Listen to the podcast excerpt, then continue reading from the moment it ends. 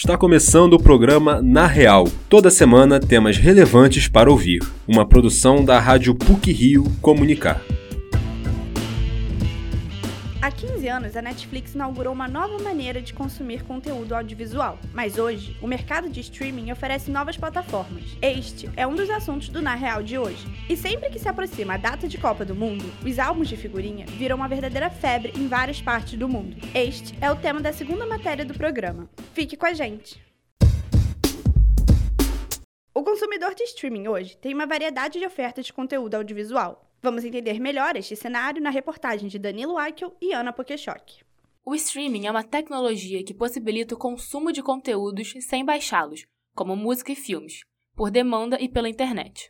No campo cinematográfico, a Netflix é pioneira. Para assistir a filmes antes dela, restava se deslocar ao cinema, adquirir a cópia física da obra ou procurar pelos canais de televisão, até encontrar algo interessante. Fundada em 1997 pelos empresários americanos Reed Hastings e Mark Randolph, a Netflix inicialmente entregava DVDs pelo correio. Após mudanças no modelo de negócios, em 2007, a empresa se tornou próxima do que é hoje, o que facilitou o consumo de filmes. Após garantir acesso à internet, que se difundia cada vez mais nos anos 2000, bastava acessar o site do serviço de streaming, criar um cadastro, escolher um dos planos pagos mensais disponíveis e, assim, receber acesso ilimitado às obras do catálogo. A partir de então, a capacidade de escolha do usuário sobre o que assistirá aumentou. Poder sugerido pelo slogan, com a Netflix você tem o um controle. A corporação, embora transformada nos anos seguintes, manteve o modelo de negócios quase inalterado, o que serviu de inspiração para várias outras empresas.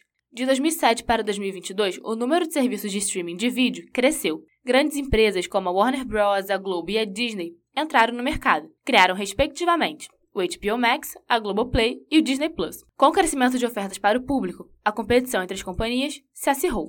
O estudante Igor Rodrigues assina Netflix, Amazon Prime Video, Globoplay, Disney Plus e HBO Max. Os valores são pagos pelos responsáveis, que também utilizam as plataformas. Igor usa todas elas, mas a Netflix é a mais assistida. O critério de escolha para assinar é o custo-benefício, a relação entre o preço e o que está no catálogo, tanto de conteúdos produzidos originalmente quanto adquiridos. Ele destaca o poder de escolher como a razão para manter as várias assinaturas.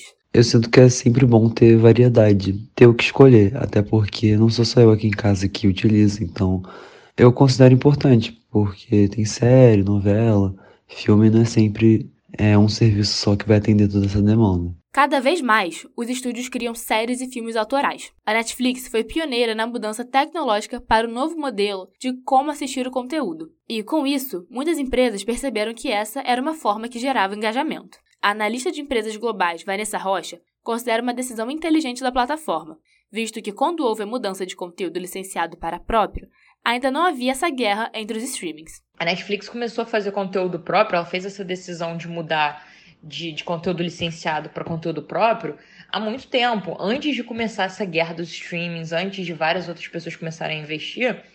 E assim, foi uma decisão acertada, no sentido de que agora a maior parte dos estúdios tem serviços de streaming próprios. Ela acrescenta que a Disney é um exemplo de plataforma que poderia ter negociado com a Netflix no passado, mas que agora tem o streaming próprio. Quando a Disney comprou a Marvel e começou a investir no conteúdo próprio, as séries que estavam na Netflix foram retiradas. Vanessa Rocha ressalta que se a Netflix continuasse com o modelo de dependência de estúdio, ficaria suscetível a perder séries e filmes. A Disney é um exemplo relevante também.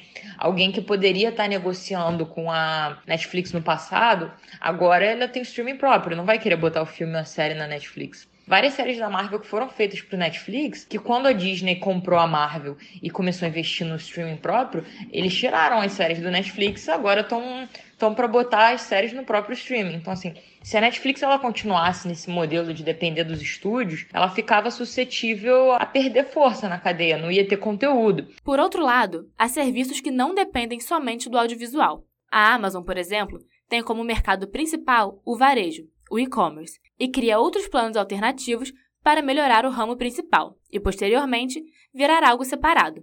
O Amazon Prime Video ainda é a primeira opção. Ele é feito para ajudar o varejo. É uma ferramenta de aquisição para os clientes. A Amazon não tem pretensão inicial de ser lucrativa no vídeo. Ele acaba por ser uma forma para alcançar o objetivo final, que são as vendas no e-commerce. É difícil dizer se ainda há espaço para novas empresas. É um mercado difícil, no sentido de que é necessário ter uma escala. Vanessa Rocha evidencia que a Netflix é muito grande. Ela tem uma enorme quantidade de capital, de forma que consegue investir em conteúdos que empresas menores não conseguiriam. A Disney possui uma vantagem, pelo fato de ter histórias e personagens já conhecidos. Fato é, é um mercado difícil para empresas menores, e é improvável que haja apenas um vitorioso na disputa. Ana Pokeshock e Danilo Akel para o Na Real. A cada quatro anos, crianças, adultos e adolescentes demonstram sua paixão pelas figurinhas das 32 seleções que disputam a Copa do Mundo de Futebol. Virou uma espécie de hobby para passar o tempo, mas é um hábito que sai caro, como vamos saber na matéria de Maria Eduarda Severiano. A tão aguardada Copa do Mundo no Catar finalmente está prestes a começar. Com ela vem a febre do álbum de figurinhas. Considerada uma tradição nacional, essa prática não poderia ficar de fora do cotidiano dos brasileiros no ano de 2022. A edição desse ano chegou com várias novidades. O álbum está disponível em duas versões. Uma de capa dura com as cores prata, vinho e dourado, no valor de R$ 44,90, e outra no modelo brochura, com a coloração vinho, com preço de 12 reais. A procura pelas figurinhas tem sido gigantesca. Paulo Henrique, dono da banca de jornal localizada na Gávea, relata que vende em média 2 mil pacotes de figurinhas por semana. Ele explica que, mesmo com a grande saída dos pacotinhos, ele tem encontrado dificuldades para fazer a encomenda deles com a fabricante. O comerciante aponta um possível motivo para isso. Olha, eu acho que eles não estavam preparados para essa demanda toda. E aí eu acho que eles até têm a figurinha, mas acho que a, a dificuldade da distribuição em si que gerou esse, essa falta em alguns lugares. E quem ganhou a cena esse ano são as figurinhas extras. Elas têm esse nome porque não são necessárias para completar o álbum. Ao todo são 80 cromos, com a cor base do álbum vinho, dourado, prata e bronze e podem ser encontradas aleatoriamente nos pacotinhos de figurinha. Os cromos especiais homenageiam alguns jogadores, como Neymar, Lionel Messi e Cristiano Ronaldo. A figurinha do Neymar de ouro chegou a ser anunciada no Mercado Livre por 9 mil reais. Isso aconteceu devido à sua raridade e por ser considerada um item de coleção. Por conta desse anúncio, um alvoroço se instaurou entre os amantes do álbum da Copa. Tutoriais ensinando como encontrar as figurinhas especiais viralizaram na internet. Neles, as pessoas pesam os pacotinhos, porque, segundo elas, as embalagens premiadas seriam uma grama mais pesadas do que as outras. Com isso, muita gente tem levado balanças às bancas para pesar os pacotinhos de figurinha.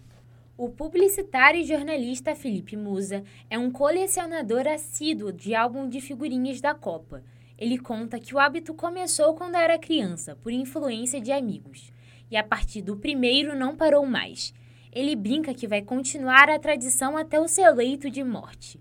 Felipe Musa conseguiu completar o atual álbum de figurinhas em apenas dois meses. Ainda assim, ele relata que a melhor parte do processo foi comprar e abrir os pacotinhos, trocar as figurinhas, conhecer pessoas e lugares por causa disso e ter a sensação de preencher o álbum. O publicitário e jornalista conta que sua paixão por futebol tem forte influência em seu hábito de colecionar o álbum de figurinhas da Copa. Quando era pequeno, cheguei a colecionar outro álbum, outros álbuns que não eram da Copa do Mundo, né? de carro, do Star Wars, coisas mais infantis mas nunca me engajou muito, né? Eu não terminei nenhum que não fosse da Copa. E é uma junção de memória afetiva. Meu pai gosta muito de futebol, então minha família me criou no futebol, apesar de só eu e meu pai hoje em dia seguirmos essa religião, né? Então, para mim, é, diria que a memória afetiva pura, assim, 100%. É um gasto de dinheiro ali que se eu fosse um pouquinho mais racional, eu não, vou gastar 500, ah, 500 reais para fazer, juntar papel e papel colado aqui. Mas eu falo feliz isso, que eu tenho muitos papéis colados aqui desde 2002. Uma prática muito comum entre os colecionadores de figurinha é fazer trocas, principalmente quando elas são repetidas. Com o hábito, as pessoas costumam frequentar locais específicos que promovem encontros que possibilitam a prática. O posto de troca de figurinhas que fica no Shopping Nova América, localizado em Del Castilho, tem feito bastante sucesso. Alisson Mori, gerente de marketing do centro de compras, conta que o espaço recebe diariamente, em média, cerca de 200 pessoas. Ele explica que aos fins de semana o número acaba sendo maior e que o público acaba ultrapassando o espaço físico da loja, ocupando assim o corredor, bancos próximos ao espaço e até mesmo sentando no chão para fazer a troca das figurinhas.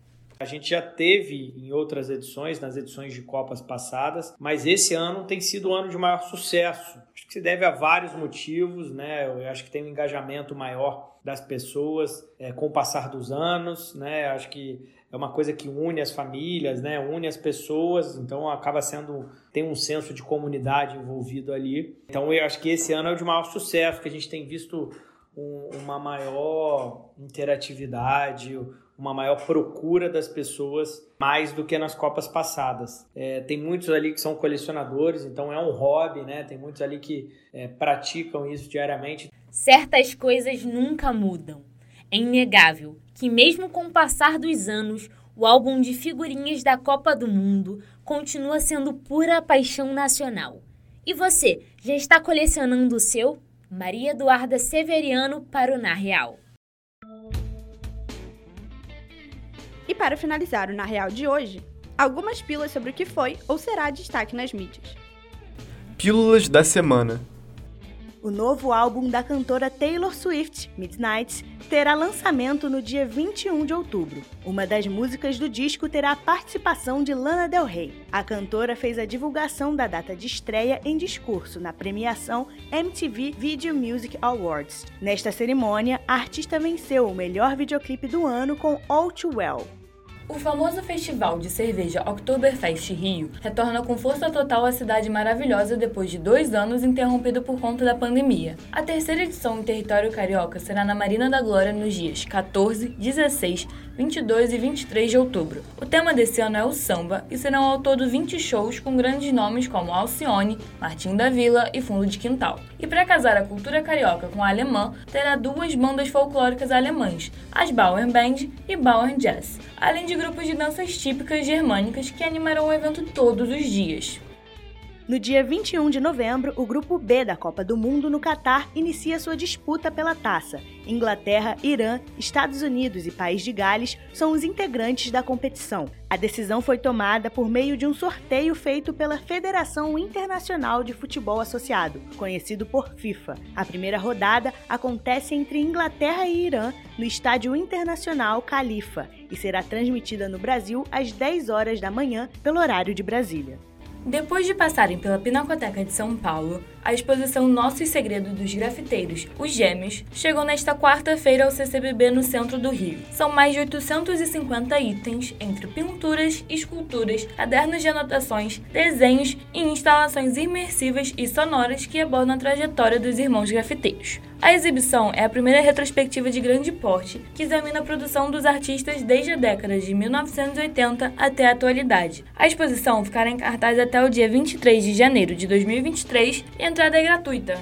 Neste mês de outubro, a cantora Alcione comemora 50 anos de carreira. Para celebrar a data, a artista está nas zonas leste e oeste do Rio de Janeiro, em lonas, arenas e areninhas. A turnê teve início no dia 6 deste mês e se estenderá até o mês de janeiro de 2023. Ao todo, serão 13 apresentações. Hits famosos como Não Deixe o Samba Morrer, Você Me Vira a Cabeça, Meu Ébano e Entidade estão garantidas no repertório da cantora.